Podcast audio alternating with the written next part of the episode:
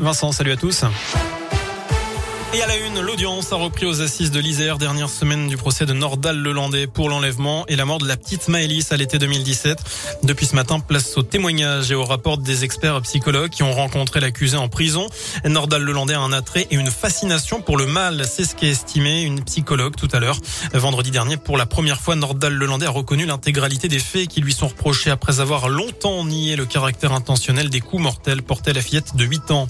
Justice encore et le procès de l'attentat qui a coûté la vie au père Jacques Hamel à l'église de Saint-Étienne-du-Rouvray en 2016 s'est ouvert ce matin à Paris.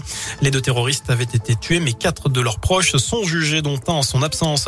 Ce drame dans les Pyrénées-Orientales à une quinzaine de kilomètres de Perpignan, sept personnes, dont un nourrisson et un autre enfant, ont perdu la vie dans un incendie déclenché par une explosion dont l'origine reste inconnue actuellement. Trois immeubles ont été touchés par l'incendie. Une enquête pour incendie volontaire ayant entraîné la mort a été ouverte. D'après une résidente, eh bien l'explosion serait partie d'une épicerie ou un snack situé au rez-de-chaussée de l'un des immeubles. Le ministre de l'Intérieur, Gérald Darmanin, s'est rendu sur place. Un chiffre à retenir, plus de 4 millions de Français pourraient perdre leur passe vaccinale demain 15 février. À partir de cette date, la dose de rappel doit être réalisée au plus tard 4 mois au lieu de 7 après la fin du schéma vaccinal initial, euh, sauf pour ceux qui ont été infectés entre temps.